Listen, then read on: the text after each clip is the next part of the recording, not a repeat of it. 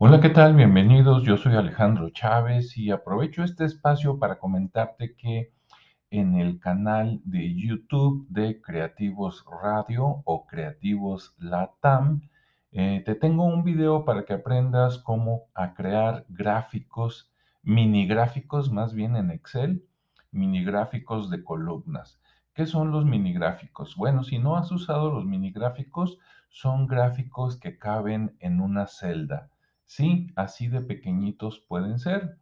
Entonces, en lugar de crear un gráfico que es grande y te ocupa un buen tamaño de la pantalla, estos gráficos son del tamaño de una celda, entonces puedes poner muchos en una hoja para mostrar, no sé, indicadores, ventas, compras, producción, lo que tú quieras.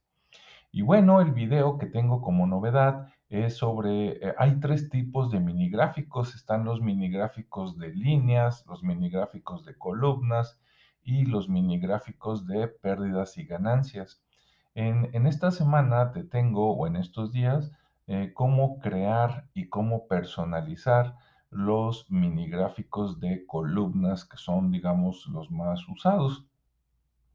Entonces, si tú no sabes cómo hacerlos o tienes curiosidad, bueno, pues te invito a que vayas al canal de YouTube de Creativos Radio o Creativos Latam y que veas el video correspondiente para que hagas estos gráficos en tus hojas de Excel, que son muy pequeñitos y muy prácticos.